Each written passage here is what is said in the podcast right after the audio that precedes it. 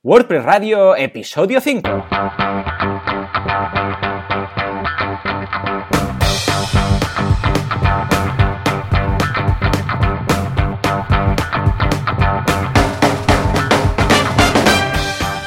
Buenos días a todo el mundo y bienvenidos una semana más a WordPress Radio, el programa, el podcast en el que hablamos del mundillo WordPress, de la actualidad y de, bueno, qué novedades tenemos, qué mejores prácticas, qué, bueno, todo lo relacionado con este fantástico CMS. Como siempre, uh, Joan Artés, fundador, creador de Artesans, una agencia especializada en diseño y desarrollo WordPress, y Joan Boluda, servidor de ustedes, consultor de marketing online y director de la plataforma de cursos boluda.com. Uh, Joan, muy buenos días. Muy buenos días, Joan. ¿Qué tal? ¿Cómo ha ido la semana? ¿Cómo, cómo, está, ¿Cómo están los proyectos? ¿Cómo están los lanzamientos? ¿Cómo, cómo está todo? Muy bien, la verdad. Mira, tenemos varios proyectos ya a ese 99% que no... ¡Ah! Sí, sí, que cuesta ¿eh? a veces. Cuesta, cuesta. Uh, dar ese último paso, ese último ok por parte del cliente y por parte nuestra, ¿no? A veces. Sí, sí, claro. Y además es que tengo un proyecto que me encantaría anunciar, pero no puedo porque está ese 99%, ¿no? A veces pasa y, y, este último 1% tarda, ¿eh? porque son pequeños detalles, ¿no? Espera este, este tema que queda aquí, este colorcito, este no sé qué, este margen. Claro, tiene que estar todo muy bonito y muy perfecto para el lanzamiento y a veces se dilata mucho en el tiempo, ¿no? Pero bueno, ¿crees que la semana que viene podremos ya dar alguna URL nueva? Espero que sí, espero que sí. Hay algunos lorem ipsum que cambiar, algunos pequeños. Hombre, no lances con un lorem ipsum. Sí, sí. Porque, bueno, esto pasó a Zara. No sé si te acordarás de, del no. caso de Zara, el e-commerce, cuando lanzó, bueno, tuvo muchos problemas porque tampoco habían avisado al hosting que iban, iba a ser un, una web, que, que, iba a ser Zara. Simplemente lo hicieron sin avisar, ¿no? Compraron el hosting, lo, eh, fue en, a Cedemon, además, me acuerdo que me lo comentaba su director general, ¿no? Jaume Palau. Y me decía, es que no nos dijeron, no nos avisaron ni nada, que, que, que era Zara y que era Inditex y que era tal. Simplemente hicieron la web, lo lanzaron y claro, tú dirás, con el peso de Zara y todo lo que habían preparado a nivel de publicidad y se colapsó totalmente, pero aparte es que estaba todo lleno de aquí poner un texto para posicionar el título, aquí va el título de la home, imagínate, imagínate tú que, bueno, qué percance, pero bueno, lo solucionaron rápido, supongo que rodó alguna cabeza y al final, al final surgió, ¿no? Sí. Un día tenemos que hablar de los típicos fallos de lanzamiento, si te parece. Esto sería divertido. Que, Sí, muy divertido a posteriori, porque en el momento te hace poca gracia. Típico de dejarte el checkbox ese de, uh, de disuadir a los motores de búsqueda, ¿no? Madre que lo mía. haces durante el lanzamiento y después lanzas y ahí se queda, ¿no? Y no posiciona, no posiciona. Y un día dices, adiós, el botoncito. Bueno, ahora gracias a algunos plugins, como por ejemplo el señor Yoast, ya te avisa, ¿no? En letras grandes. Pero vamos, ahí está. Muy bien, pues yo también súper, hiper liado, porque además esta semana me voy a hablar a las JPod, que son unas jornadas de podcasting que se hacen en Málaga este año, son uh -huh. itinerantes, y me han, me han dicho que vaya ahí a hablar de cómo monetizar un podcast. Y me han dicho, ven, vente para acá y tal, y voy a estar el viernes y el sábado. O sea, ah, mira que ya bien. lo sabéis, si sois de por Málaga, pues pasaros por ahí. Y además muy contento ya con la organización de la WordCamp Barcelona, que estamos ahí metidos, porque esta semana que, bueno, la semana pasada ya lanzamos la web, ya estamos haciendo ahora el cierre de patrocinadores. Por cierto, si sois uh, una empresa que tenéis un plugin desarrollado o sois, yo que sé, consultores WordPress o hacéis páginas web en WordPress o cualquier cosa WordPressish eh, que se diría, uh, quizás os interesa echar un vistazo al tema de los patrocinios de la WordCamp, porque está muy bien, son muy asequibles y el público, pensad que el público que asistirá ahí, vamos, es, es gente perfecta para vuestro negocio. O sea que al menos echadle un vistazo, ¿eh? que no perdéis, no perdéis nada. Tenemos claro tiempo, sí. ¿verdad? Aún. Sí. Un tiempo para aplicar como, como sponsor y si queréis consultar, en breve vamos a lanzar una sección en la web con toda la información para aplicar como, como sponsors. Perfecto. Y, y speakers también, ya sabéis, esto speakers, no es claro, una claro. secta. ¿eh? O sea, si queréis hablar de lo que tenéis experiencia, y lo dijimos la semana pasada, adelante, ¿de acuerdo? Muy bien, pues, eh, pues nada, venga, repasado un poco el tema actualidad personal, nos vamos, a, nos vamos al fantástico mundo del multisite. Porque hoy vamos a hablar precisamente de eso, de WordPress multisite.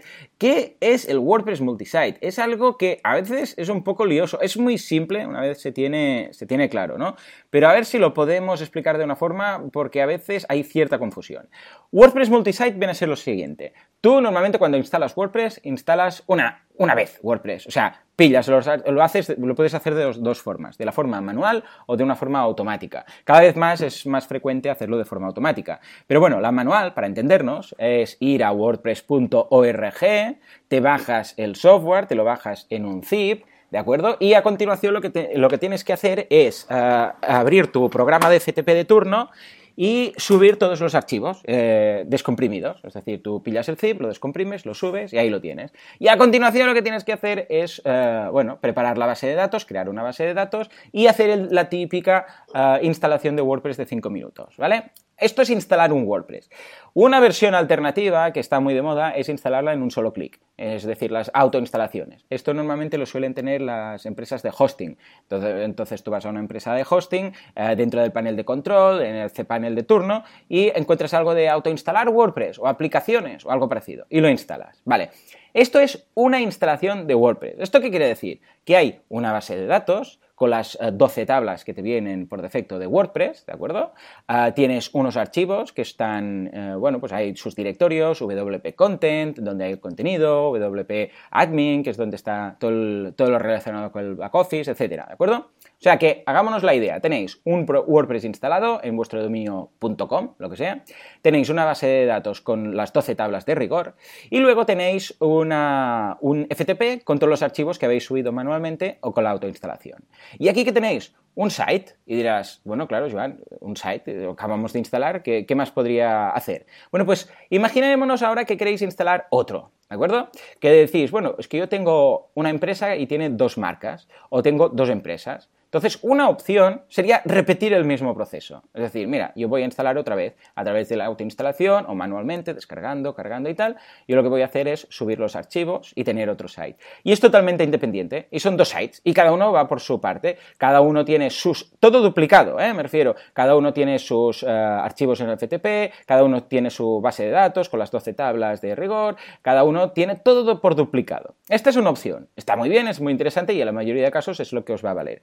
Pero, claro, aquí, imaginemos lo que decíamos, que tenéis una empresa que se dedica, yo qué sé, pues al desarrollo de plugins o al desarrollo de themes y, o de plugins. Y cada plugin se merece su propia página web. Un plugin, yo qué sé, para hacer membership sites y un plugin, pues yo qué sé, pues para hacer e-commerce, por decir algo. Ah, claro, cada vez que se actualice WordPress, ¿qué vais a tener que hacer? Pues ir a todos vuestros sites y actualizar WordPress. Cada vez que se actualiza un plugin, por ejemplo Yoast, imaginemos, eh, lo comentamos la semana pasada, ¿no? que teníamos Yoast, pues tendréis que ir a los dos sites o a los tres o los cuatro sites e ir uno a uno, ¿de acuerdo? Esto también puede pasar, por ejemplo, si lo hacéis por idiomas. Tenéis un site para cada idioma, sois una empresa multinacional y cada país tiene su site. Bueno, pues lo mismo, vais a tener que ir uno a uno y actualizarlo todo. Ojo, hay herramientas, un día hablaremos de ellas, que nos permiten controlar varios WordPress a la vez, ¿eh? pero esto ya está fuera del, tema de, hoy. Ah, bueno, pues esta sería una idea. Cada vez que se, que se tenga que actualizar algo, actualizar en todo. Un theme, un plugin, el core, etc. Y luego hay la opción de multisite. Bien, la opción de multisite en qué consiste? Básicamente consiste en lo siguiente. Tú vas a tener una única instalación de WordPress que va a gobernar, esto es como el Señor de los Anillos, una para controlarlas a todas, pues es lo mismo, que va a controlar eh, todas las instalaciones que tienes, ¿de acuerdo? todos los sites, por decirlo así. Una instalación que controla todas tus páginas web. ¿A qué me refiero con esto? Bueno, imaginémonos pues que tú tienes ya tu primera página hecha y ahora dices, vale, ¿cómo, ¿cómo instaló la segunda? En lugar de tener que instalar otra vez WordPress desde cero y tener todos los archivos duplicados, lo que haces es modificas Ah, un archivo en, el archivo uh, wp-config, nada, metes un, pequeño código y ahora hablaremos del tema del código. Y a continuación lo que tienes tú es una opción dentro de nueva, dentro de tu panel de WordPress, para crear más sites dentro de tu propio panel. Es decir, dices, vas a opciones, ahí aparece algo nuevo, una, opción que es multisite, uh, network, y ahí puedes decirle crear nueva página. Esta nueva página puede tener varios aspectos. Puede tener un aspecto de subcarpeta, por ejemplo, y entonces que dependa de la que tenías, sea principal. Si tu dominio era lo que sea.com, pues será lo que sea.com barra subsite. ¿De acuerdo? Otra opción es hacerlo por subdominios, es decir, subsite.com lo que sea .com, que esto es como funciona WordPress, ¿de acuerdo? El WordPress.com típico, eh, que veis los blogs de la gente, que es eh, mi site o mi blog superchulo.wordpress.com. Bueno, eso es un multisite. Y finalmente tenéis la gran opción, que es la, que yo recomiendo normalmente, eh, normalmente, que es lo que se llama así en el argot el domain mapping, que quiere decir usar un dominio aparte.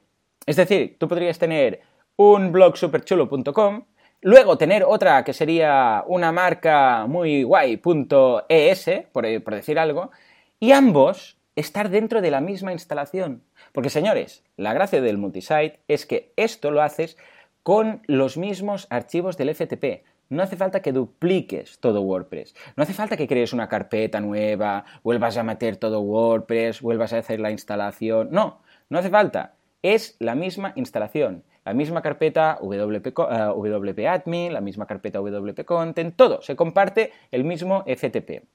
Y en cuanto a base de datos, os preguntaréis, bueno, ¿y qué pasa con la base de datos? ¿no? ¿Dónde, ¿Dónde está? ¿Se crea otra base de datos? ¿Es necesario otra base de datos para uh, cada uno de los sites? No, porque eso sería un poco engorroso, entre otras cosas, porque no compartirían tablas, sino que lo que se hace es se añade un prefijo en las tablas nuevas. Es decir, que tú tendrás las 12 tablas que vienen normalmente con WordPress y luego se añadirán unas nuevas con un prefijo y un número. Y ese número será el número, el ID de ese site.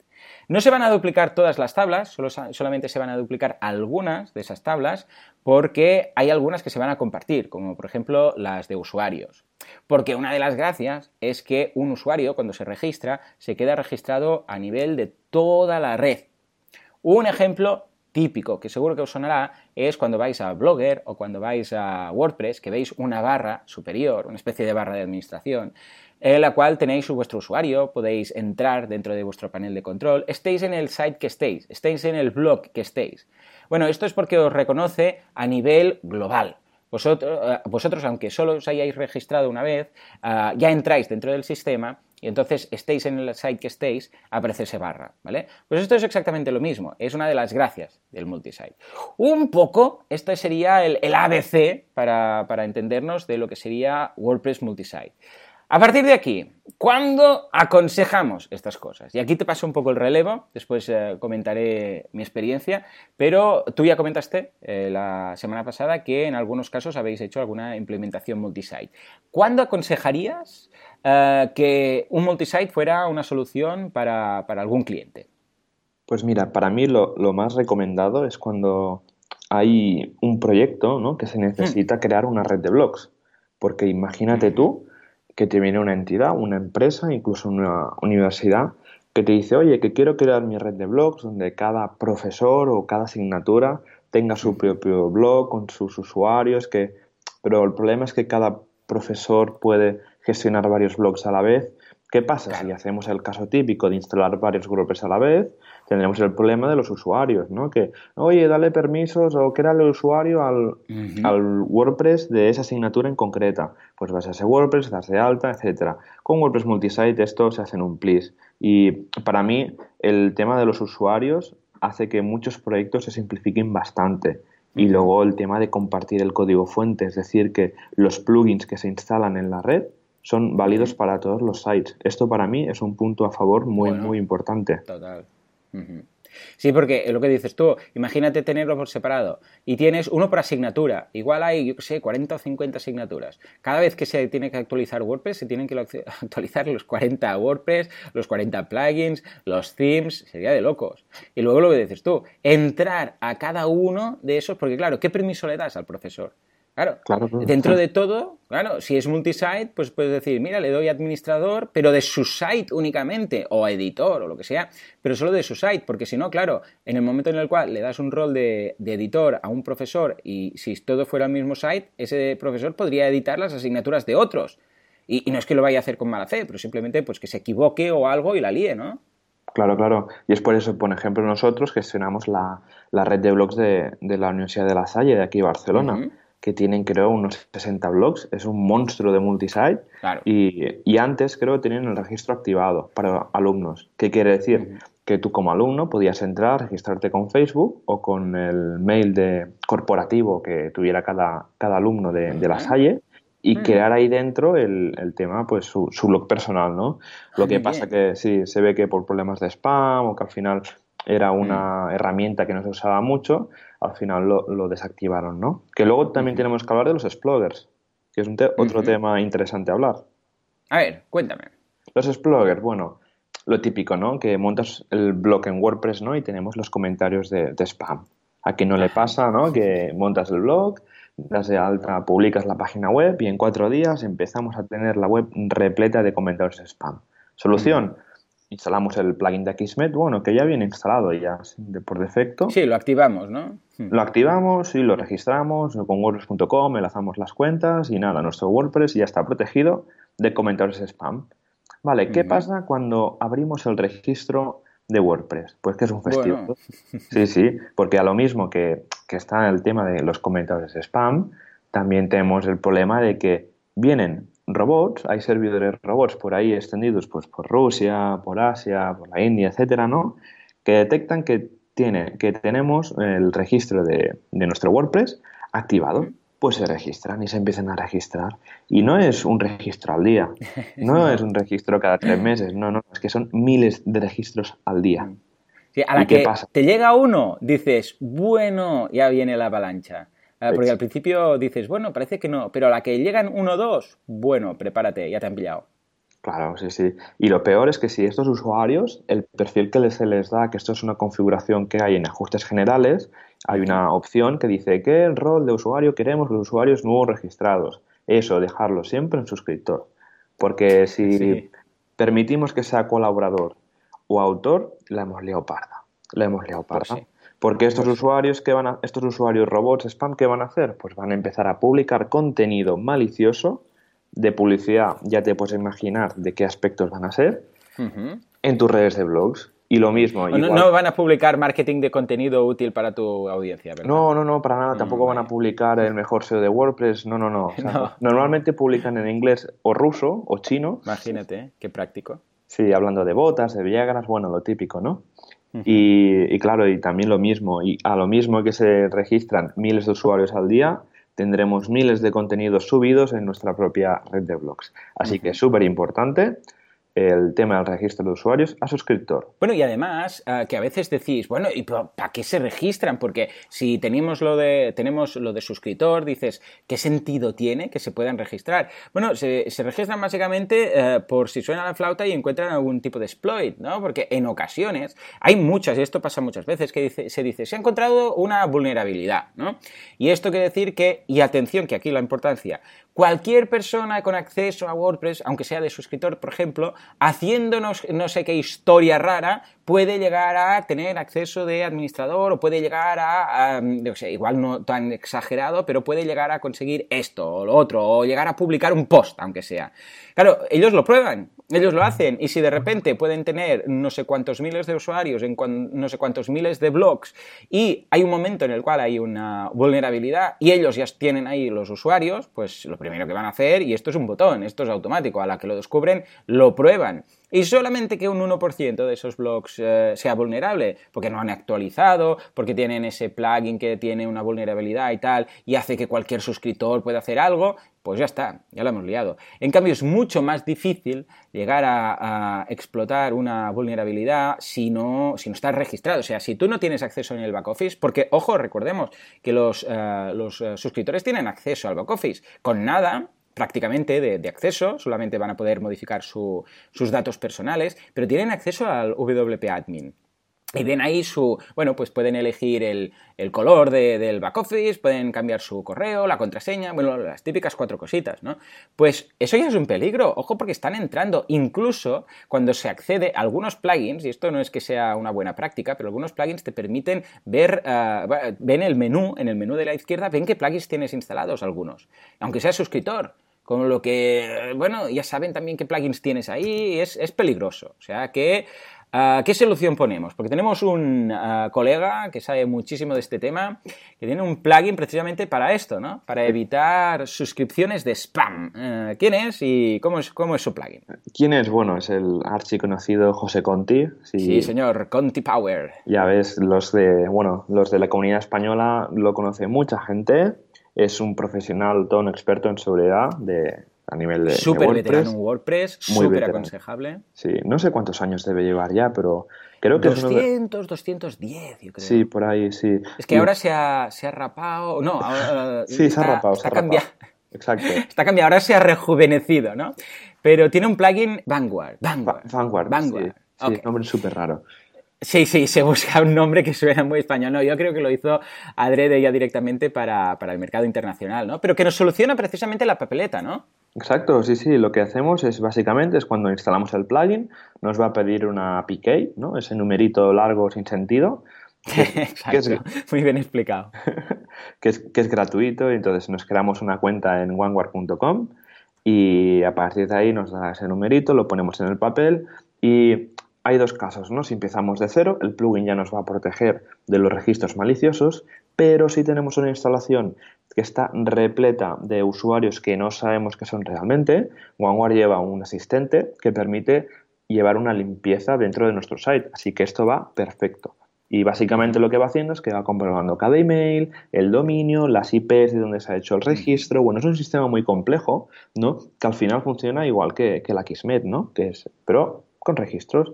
Y un, Exacto. y un, tema, y un tema a comentar que ha pasado esta semana. eh, José Conti empezó el día diciendo que iba a cerrar OneWard porque se ve que le cuesta un dineral el hosting, por ejemplo, porque, claro, es un se- no es que el plugin funcione solamente en, el servidor de la instalación de WordPress. Efectivamente. OneWard Ujú. depende del tercer servidor, ¿no? Que es la gracia Es servicio, sí. Exacto. Que, que es quien hace la comprobación de si el usuario es bueno o es malo. Y, y claro, José lleva seis años con el plugin y decía por Twitter el otro día que solo ha tenido seis donaciones. ¿vale? Solo seis donaciones. Solo seis donaciones. Y a mí, una vez y hablando con él, me dijo que OneWard a nivel de servidores es una infraestructura bastante grande, porque no sé cuántos millones de IPs tiene. Bueno, es, es todo un percal. Tiene ahí un Big Data que, un Big Data que es impresionante. Eh, entonces, bueno, ayer empezó que voy a cerrar OneWard, que gracias a todos, pero la comunidad española, sobre todo Rocío, de, que ahora trabaja en Automatic, le dijo, oye, José lanza una campaña de Claro. crowdfunding Ujú. y para ver que la gente te ayude y ya. Pues parece que hoy o mañana José va a lanzar esta, esta campaña para ayudar y, y si queréis hacer una donación yo la voy a hacer porque este plugin lo uso muchísimo. Eh. Hacerla porque ya te digo, este plugin es un plugin súper, súper, súper necesario para, para la comunidad y sobre todo para los que tenemos un WordPress multisite y queremos estar bien. Totalmente, totalmente. Desde aquí le voy a dar también un, un poco de, de call out desde el otro podcast que tengo, el de mecenas.fm. Por, si, por cierto, si queréis saber cosas de crowdfunding, id a mecenas.fm, es un podcast que hago los viernes con Valentía Concia que hablo de, de crowdfunding. ¿no? Desde ahí también ah, voy a mencionar la campaña para que habrá empezado, entonces seguramente para, para potenciarla y conseguirlo, porque ah, sin este servicio lo tenemos difícil. Sí, porque sí. es uno de los grandes problemas de multisite. Por cierto, hablando de multisite, José también es súper experto en multisite. ¿eh? Si necesitáis algo de multisite, ese es vuestro hombre. Exacto. Pero bueno, ah, lo, lo que decíamos, es cierto, es uno de los grandes problemas, pero es que es, eh, en muchas ocasiones, es obligado tener la, ah, la opción de registro abierta. A ver, ¿en qué casos? Claro, no va a ser en el caso que decíamos, ¿no? De, por ejemplo, la Salle, que comentabas que cada asignatura tiene, cada profesor tiene su asignatura y tal, y hay 60, ¿no? Dices, bueno, ahí no tiene mucho sentido en algún momento para los alumnos, pero ya vieron que tampoco valía la pena y tal. Esto es más cuando tú quieres eh, montar un negocio basado en ese multisite. Y dices, bueno, yo lo que voy a hacer es montar, por ejemplo, imagínate que te gusta mucho, yo qué sé, pues, eh, yo qué sé, ir a montaña, ¿no? Ir a la alta montaña. Y dices, ¿sabes qué? Voy a crear una red de blogs de excursionistas, de montaña, de gente que quiera escribir sus experiencias y tal. Y esto lo voy a crear en multisite. Entonces crearé eh, blogs de excursionismo.com y cada uno podrá tener su blog Cada uno va a poder tener pues su uh, yo sé, username.blogsdeexcursionismo.com y a partir de ahí pues voy a ofrecer una parte gratuita que va a ser que la gente puede ir y crear su blog y después donde sea, vas a introducir una parte premium. Vas a decir, mira, ¿sabes qué? Si quieres tener dos blogs, entonces tienes que pagar. O si quieres, mm, no sé, pues postear más de un post al día, pues vas a tener que pagar. O lo que suele hacerse, que es la gran barrera normalmente de pago, que es para tener tu propio dominio, eh, estilo pues eh, tuusuario.com, en lugar de depender de usuario.blogsdexcursionismo.com, o la otra que es por cantidad de, de, disco duro, de megas subidos. A medida que vas subiendo cosas, pues vas ocupando más espacio y entonces hay un punto en el cual dices, bueno, pues a partir de aquí, si quieres más de X gigas o de X megas, pues vas a tener que pagar un extra. Da igual. La idea es que tú pones el límite, ¿no? Bueno, pues eh, claro, para hacer esto, si tienes una parte gratuita, eh, vas a tener que dejar el registro abierto. Porque si no, claro, la gente no va a poder registrarse de forma, mm, de forma rápida. Una alternativa que sería eh, hacerlo todo de pago, porque os aseguro que los spammers no se van a dar de alta y van a poner su tarjeta y van a pagar para tener ahí un, usuario fantasma eh, de pago, ¿no? Bueno, estaría muy bien, sería una idea de negocio muy interesante, ¿no? Que los miles de, y millones de spammers eh, se te den de alta y paguen cada mes. Pero, pero si no, claro, ¿qué pasa? Que hay una, una base gratuita y esa base gratuita, pues hay dos opciones. Una es esta y la otra es uh, previo, previa confirmación. Hay un plugin, os lo dejamos en las notas del programa, que sirve para eso, para confirmar uh, cada uno de los que se suscriben. Entonces lo haces tú manualmente, pero claro, es un gorro tener que ir, tener que darlo de alta, etc. ¿no? Entonces, uh, tú has puesto un, un, caso muy interesante, que es el de la universidad, y voy a comentar también otros casos en los que he trabajado, que también vale la pena y creo que puede ser interesante.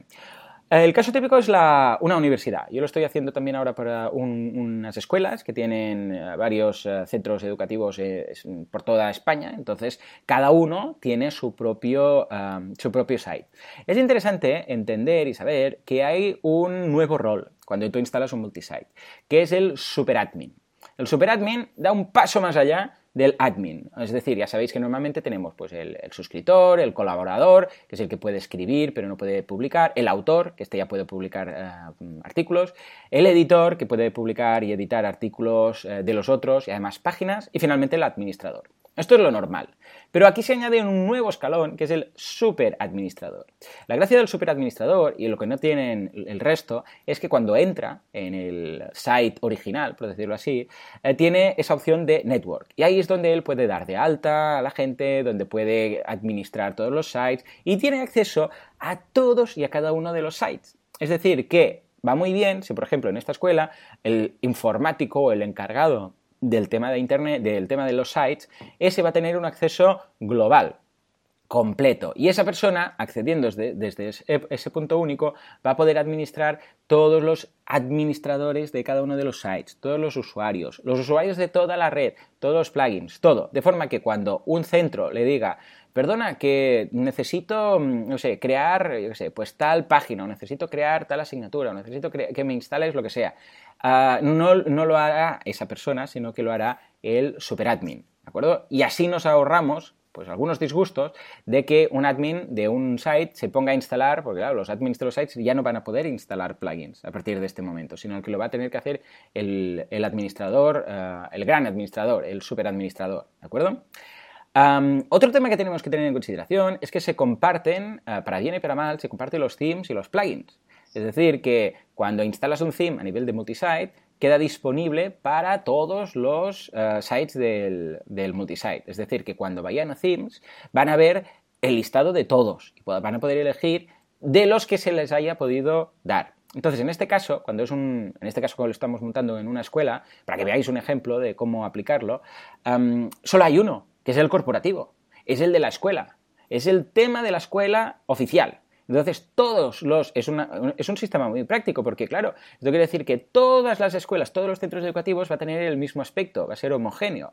Y en el momento en el cual se quiera cambiar algo de ese theme, imaginémonos que se quiere cambiar el pie de página, porque han cambiado el teléfono de, yo qué sé, de la central. Bueno, pues entonces solamente se hace el cambio en esa plantilla y automáticamente todos los sites, aunque no tengan el mismo dominio, aunque sean subcarpetas, aunque sean subdominios, lo que sea, van a tener esa modificación hecha. Esto es muy importante. Porque quiere decir que lo tenemos, vamos, hacer cualquier modificación a nivel de la red global es solamente modificar un tema. En cambio, con los plugins eh, pasa algo muy interesante, que es que eh, ahí, si tú tienes, por ejemplo, instalados 4 o 5 plugins, ahí sí que cada administrador va a poder activar o desactivar esos eh, plugins. Tú puedes activarlo por defecto para todos, ¿no? Pero luego el administrador va a ver un listado y ahí va a poder gestionar un poco los plugins. Pero claro, no se te van a activar a todos porque igual hay algún site que no quieres que tenga un plugin en concreto. Bueno, pues esto, todo esto lo organiza el superadministrador. En este caso, para escuelas, como hemos visto en ambos casos, funciona muy bien.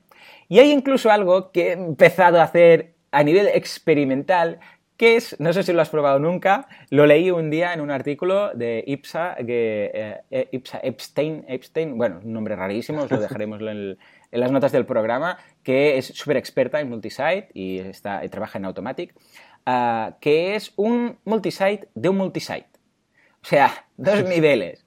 Y esto funciona. Lo que pasa es que, vamos, es muy paranoico, ¿no? Pero es una red de red. Esto pasó eh, en esta misma escuela, que lo estoy probando, porque pasaba lo siguiente. Eh, querían un nivel de multisite en el cual, pues, tenía eh, cada, cada site era una escuela, pero luego una de estas escuelas quería un site para cada asignatura, que es, concretamente lo que, lo que explicabas antes de, de la Salle, ¿no? Que estáis haciendo. Entonces, claro, ¿cómo lo hacemos? Pues, ¿se puede instalar un multisite de un multisite? Sí que se puede. Lo que pasa es que a ver a nivel de incompatibilidades que nos encontramos. O sea, si solo es el WordPress no va a pasar nada. Pero si, ah, si empiezas a instalar plugins, eh, claro, pensemos que hay algunos plugins que no vienen preparados para multisite, que pueden dar algún problemilla. Esos, evidentemente, para el multisite de multisite puede ser que explote todo, ¿no? No sé si habías probado en alguna ocasión el, invento este. No, no lo he probado. Esto creo que se llama la network, ¿no? Que es cuando tenemos esto, ¿no? Un multisite de un, site o algo así. Antes lo estaba, lo estaba revisando. Y, no, y, no, he tenido el placer de probarlo, pero sí que algún día me, gustaría, me gustaría Es muy chulo, es muy chulo. Te vuelves loco, ¿eh? Sí, sí, al final... Porque... Pero vamos. Pero bueno, creo que la red de WordPress.com, ¿no? esta red de blogs famosa de, de, Automatic, eh, sí que sería un WordPress eh, Network, ¿no? Pero claro, bastante tuneada porque tienen millones y millones de blogs y el rendimiento ahí es súper importante, ¿no? Efectivamente. Otro tema que deberíamos comentar del WordPress multisite ¿no? es, el rendimiento. ¿no? Joan, ¿tú, sí, señor. ¿tú, cómo escalas los multisites a nivel pues, de servidor, cuando un multisite tiene muchas muchas visitas, etcétera? Pues mira, yo de momento siempre, siempre con un, eh, eh, con un servidor eh, administrado propio, único, por decirlo así, dedicado, he tenido más que suficiente. De hecho, al principio incluso lo probé con virtuales, con VPS, con servidores virtuales Ah, de estos que ya sabemos que no son propiamente el servidor, sino que es como una partición de un servidor. Y nunca había tenido problemas, pero con este precisamente, por temas de escalabilidad y tal, he pillado un servidor privado y dedicado uh, sin administrar, o sea, me lo hago yo todo, me meto por SSH y, voy preparando todo y lo voy optimizando y no he tenido ningún problema, o sea, no he tenido que hacer, buscar ninguna solución cloud, ni, ni separar la base de datos, ni, vamos, ni ninguna historia rara. En, en tu caso, cuando has eh, hecho el invento con la Salle, que hay mucho movimiento ahí, ¿has tenido que escalarlo de alguna forma especial? No, a ver, en principio no, en principio aguanta todo, pero a ver, cuando hay picos... Eh, ¿Qué lo tienes? ¿Es un VPS o sí, creo que es, es, un servidor privado de, la universidad. Ah, pero sí, sí, sí. Pero creo que, bueno, lo típico, ¿no? Deben tener algún sistema de caché, como hay memoria, que no mm. tenían Redis o tienen algún barniz, un barniz por ahí metido, ¿no? Que hace, pues, que cuando hayan picos de tráfico, ¿no? Pues hay ahí una, un, como una herramienta que ayuda a que todo, pues, se sirva eh, ediciones cacheadas de la web para evitar que, haya, que haya saturación dentro del servidor. Totalmente. De hecho, eh, eh, el ejemplo más práctico es el que mencionabas tú, el, efecto, el, ejemplo que más nos podemos poner para, que, para ver que todo esto es escalable es WordPress.com. WordPress.com es un multisite, bueno, es una network, ¿no? Exacto. Entonces, ahí, vamos, son millones de blogs, o sea, millones de blogs y cada uno publicando millones de posts cada día. Y es, atención, una única instalación. O sea, comparten la misma base de datos. Lo único que cambian son los prefijos de las tablas de cada uno de los sites. Pero ahora vais y abrís uno y automáticamente se, han añadido unas 10, no creo que son 9 que, que no comparten, unas 9 tablas más o menos, a, esa gran base de datos. Evidentemente lo tienen muy toneado porque son los creadores, ¿no? Pero, pero vamos, es escalable y cada vez más. O sea, que imaginaros. O sea, es, en este sentido, vamos. Hay otra red también muy clásica que es EduBlogs. EduBlogs, que es eh, un, lo mismo, es como WordPress.com, pero para blogs del mundillo de la educación. Correcto. Y es lo mismo. Y tienen millones de blogs eh, hospedados ahí y, vamos, les va, les va genial, les va perfecto. O sea que a nivel de rendimiento es más, una vez más, a nivel de servidor que no nos quedemos limitados, que no a nivel de software. El software lo aguanta, el software no hay problema, es escalable. El tema es el servidor, que sea un servidor que esté optimizado, que si hace falta instalar algo a nivel de caché, a nivel de servidor, hacerlo, todo esto. Pero si no, vamos, no habría ningún problema. O sea que, tema rendimiento, una vez más, no hay ningún problema. Yo lo que recomendaría, yo lo que, última cosa, yo lo que recomendaría es que al menos tener la configuración de MySQL, si estamos en un servidor dedicado, tenerla un poco tuneada. ¿Vale? Eh, ¿qué, cositas cambiarías normalmente? Ah, hay una cosa que creo que se llama query caché, que lo que hace es que cachea las queries, o sea, las consultas a base de datos que son bastante frecuentes. Bien. Y en el caso que tuviéramos un problema con nuestro WordPress multisite un poco saturado, pues contactar con administradores de sistemas, por ejemplo, o con una empresa que especialice en sistemas o nuestro hosting mismo, ¿no? Y decirles que nos uh, tuneen un poquito lo que sería más SQL. Si hay consultas que son lentas, que esto es un caso muy típico, ¿no? Sí. De blogs que, bueno, que tienen muchos posts, que se llaman desde otro sitio y tienen consultas de más de segundos, que yo esto lo he visto. Sí, sí, sí, Intentar que al menos el servicio de base de datos esté bastante optimizado. A nivel web, es decir, lo que sería la generación de páginas, no hay ningún problema. Pero bueno, recomendaciones de siempre, pues activar PHP 7, nuestro servidor de hosting, que ahora mismo muchísimos hostings ya lo, ya lo hacen, etcétera. Ah, y además, que es un tema interesante, bueno, sobre todo comprobadlo, ¿eh? el tema del PHP 7, del HTTP 2, eh, ¿qué más? Bueno, todo lo que está comentando Joan. Y luego, ojo los plugins que instaláis. Esto ya es un tema de plugins, pero hay algunos eh, típicos, por ejemplo, los de post relacionados, esos, consultas lentas, vamos. Sí, esa es la muerte. Segundos, segundos. Yo recomendaría un listado de posts, digo de posts, de plugins prohibidos que tiene la gente de WP Engine. Eh, y mirad, os lo dejaremos en las notas del programa, que ellos son, bueno, hosting, eh, hosting eh, administrado para, para WordPress y tienen un listado de plugins que no os dejan instalar. O sea, que no se pueden. Cuando las instalas no te dice que no está permitido. ¿Por qué? Precisamente por eso. Y el de por relacionados es... Eh, el problema de por relacionados es el, típico, es el típico widget que tenéis a la derecha que dice por relacionados con el que estás viendo. Eso a nivel de base de datos es, vamos, es muy macabra. Porque tiene que repasar todos los posts publicados, ¿vale? Mirar los criterios que has dicho tú de, para ver si son relacionados o no, e ir ahí listándolos. Y esto, vamos, lo que decías tú, ¿no? De, de segundos, ¿verdad? Sí, sí, o sea, cuando instalas este tipo de plugins, dices, ostras, que me va lenta la web, me va lenta la web y al final por una funcionalidad muy pequeña y que hoy en día, si no está bien puesta la web, no, no convierte, ¿vale? No consigues que la gente navegue, pues esto genera que al final te satura el servicio de, MySQL, ¿no? Que es este servicio de base de datos por el cual WordPress funciona. Sí, yo, yo siempre aconsejo, si tenéis que hacer esto, hacedlo manualmente. De verdad, los resultados son mucho mejores. O sea, cuando acabéis el post, decís, ah, y si os ha interesado este post, yo lo hago así. Si os ha interesado esto, os recomiendo la lectura de este otro y de este otro y tal. ¿Que os va a tomar un poco más de tiempo? Pues tampoco es tanto. ¿Vale la pena? Mucho mejor. Y es muy fácil. Simplemente tenéis que, eh, cuando vais a escribir, busca, escribís, control, eh, hacéis lo de control K, y entonces os aparece lo de añadir un enlace interno. Buscáis una o dos palabras clave, ¿de acuerdo? Veréis un listado de vuestros posts eh, con, esa palabra clave y vosotros que os acordaréis de lo que escribisteis ahí, seleccionáis un par de ellos, tres de ellos, los que vosotros sabéis que por vuestro criterio de como persona humana sabéis que está relacionado y los ponéis. Y creedme, hay muchos mejores resultados que el widget típico que colocas, que después todos son problemas. Un día tenemos que hablar de rendimiento, ¿eh, Joan? Sí. lo apunto. De web performance. Porque, madre mía, he visto he visto masacres. ¡Masacres! Es muy divertido este, este mundito, pero bueno, nos da para uno, dos o tres podcasts ¿eh? el tema sí, de Se pueden hacer tantas cosas. Ya ves. Y nada, acabamos simplemente con una última pincelada a nivel de SEO. A nivel de SEO, uh, si vosotros hacéis un multisite con subdominios o subcarpetas, claro, todo depende del mismo dominio, con lo que Google lo va a tener en cuenta.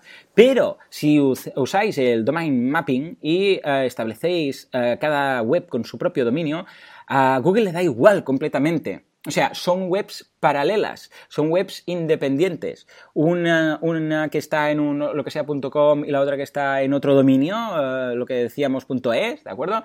Uh, para Google, aunque a nivel interno comparta la base de datos, aunque a nivel interno compartan los archivos de WordPress, los plugins, los themes, etc., para Google son dos sites distintos. A no ser que vosotros los, los, los juntéis con algún plugin de, por ejemplo, de idiomas y que lo utilicéis cada, cada site por un idioma distinto, o que los vinculéis de alguna forma. Si vosotros simplemente decís, no, no, es que yo lo voy a, lo voy a, simplemente lo voy a separar porque son dos marcas distintas que tengo o tres marcas distintas, cada uno con su site, no os preocupéis que no se va a mezclar nada que no se posicionará, que no se mezclará la densidad de palabras de un site con el otro, que no lo va a ver raro, no os va a penalizar para nada, no, simplemente son sites distintos, que están todos dentro de una misma base de datos y tal. Pero es importante recalcar esto, no os penséis que, que vamos, que os van a tratar distintos, a no ser que uh, vosotros los vinculéis, ¿de acuerdo?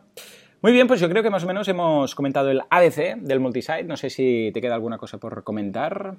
Bueno, nos hemos dejado un poquito del tema del multilenguaje, ¿no? Del multi. Del oh, venga, sí, sí. Dale, dale. Sí, tú eres más el experto. Que con, porque había un plugin, ¿no? Que era el multi. Sí, Multilingual Press. Multilingual eh, Press. Esto lo que hace es muy interesante y es el, precisamente lo que mencionaba ahora, es que una de las otras opciones eh, para tener un multisite es decir, bueno, mira, pues yo sabes que uh, lo que quiero hacer es tener un site con varios idiomas y en lugar de liarme la manta con la manta a la cabeza con WPML, que es un monstruo de plugin, lo que voy a hacer es hacer multisite, ¿de acuerdo? Es decir, voy a tener mi, mi dominio.com en inglés, mi dominio.es en español, mi dominio.cat en catalán, etcétera, con todos los idiomas que quieras.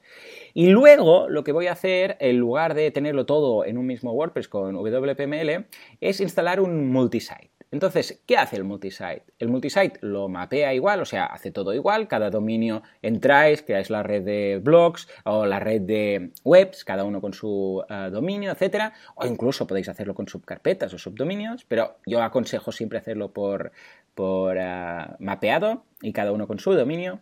Y entonces, claro, todo esto está muy bien y dirías, bueno, pues perfecto, tengo el multisite, cinco idiomas, cinco sites.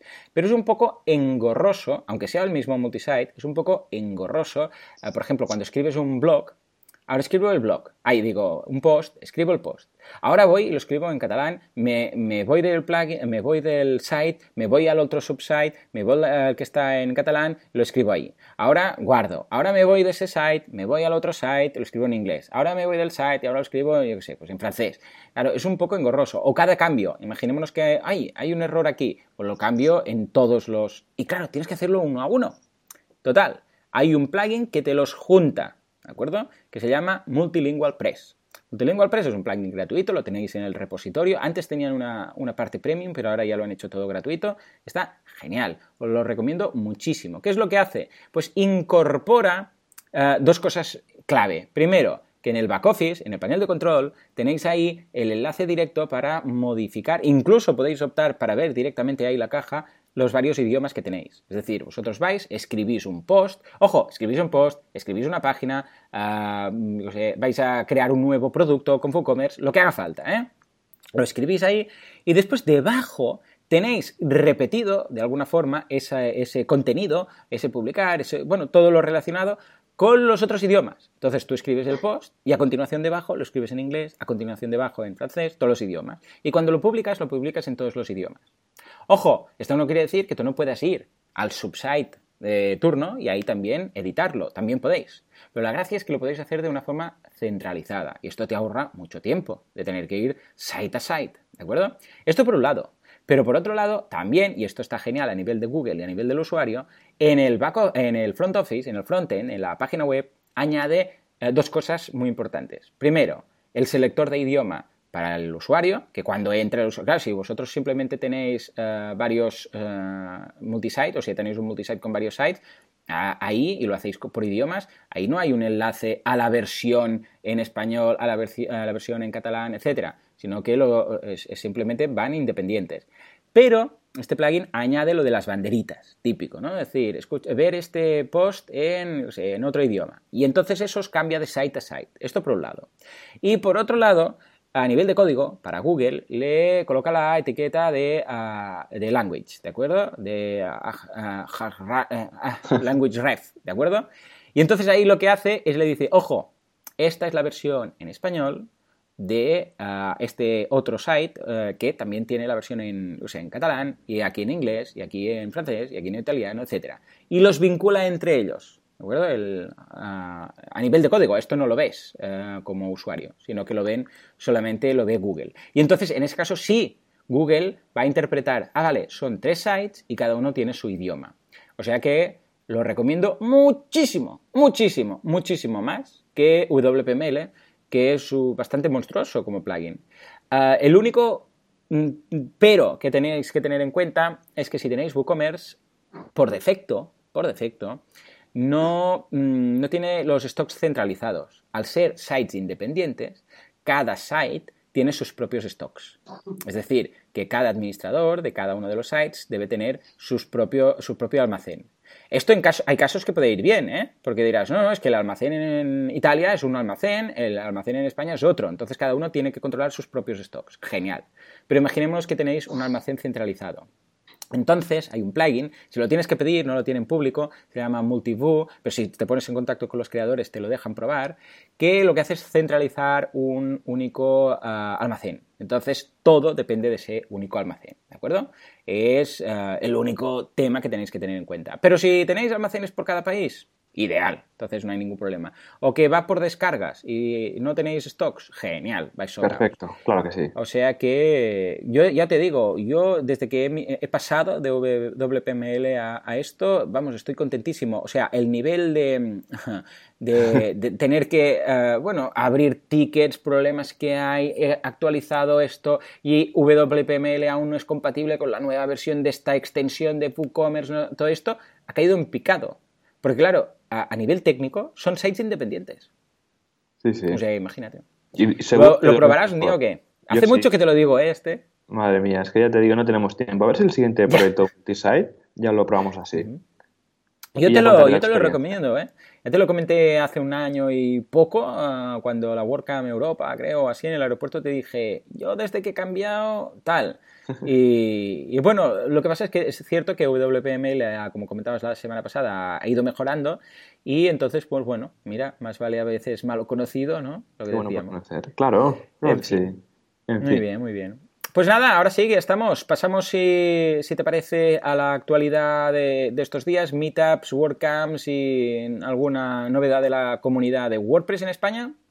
Sí, mira, eh, solo anunciar un par de, de WordCamps, las que venimos anunciando desde hace unas semanas. Estupendo. Del 5 al 6 de noviembre tendremos la WordCamp Santander, que es ahí en el estupendo Palacio de la Magdalena, un sitio estupendo, con gente muy buena y, y ahí se come muy bien, ¿eh? Yo solo voy por la comida. y, luego de los... Es que al fin y al cabo vamos por eso. Es solo por eso, ¿eh? La WordCamp solo es para ir a comer. Y luego del 2 al 4 de diciembre tenemos la, vamos a ser un poco pesados, la WordCamp Barcelona. Así que si queréis hablar, si queréis patrocinar, si queréis ayudar, por favor, 2016.barcelona.workcamp.org. Dejaremos los enlaces en las notas del programa. Efectivamente. Y si queréis echar un vistazo a meetups, porque también hay muchas meetups, podéis hacerlo en eh, meetup.com, concretamente si vais a meetup.com eh, barra topics barra WordPress, ¿eh? bueno, ahí os dejamos el enlace en las notas del programa, o si directamente si vais a Google y buscáis Meetup WordPress, veréis que ya tienen unas meetups oficiales. Y si vais ahí vais a poder ver todas las meetups que se hacen en España eh, oficiales eh, de WordPress. Entonces, echadle un vistazo porque quizás no hace falta que vayáis a, esperar a la WordCamp o que esperéis que en vuestra ciudad se haga una WordCamp, sino que hay las meetups que suelen ser mensuales, que están genial y eh, os aconsejamos que, vayáis a conocer vuestra comunidad más cercana, que al fin y al cabo es la que tenéis, vamos, a un tiro de piedra. O sea que, echadle un vistazo. Ah, por cierto, si queréis también montar vuestra meetup, también está abierto a que la montéis, ningún problema. Hay un, o sea, simplemente tenéis que ir a meetup.com crear vuestra meetup. Esto no tiene, no tiene más, vamos, no tenéis que hacer ningún proceso más. Y luego sí, cuando ya la tengáis montada y hayáis hecho dos o tres, entonces preguntad a wordpress.com, os vamos a dejar también el enlace, los trámites que podéis hacer para que se declare meetup oficial y aparecer en el listado oficial de meetups, ¿de acuerdo? nosotros lo hicimos con Mataró y con Barcelona y perfecto, ¿no?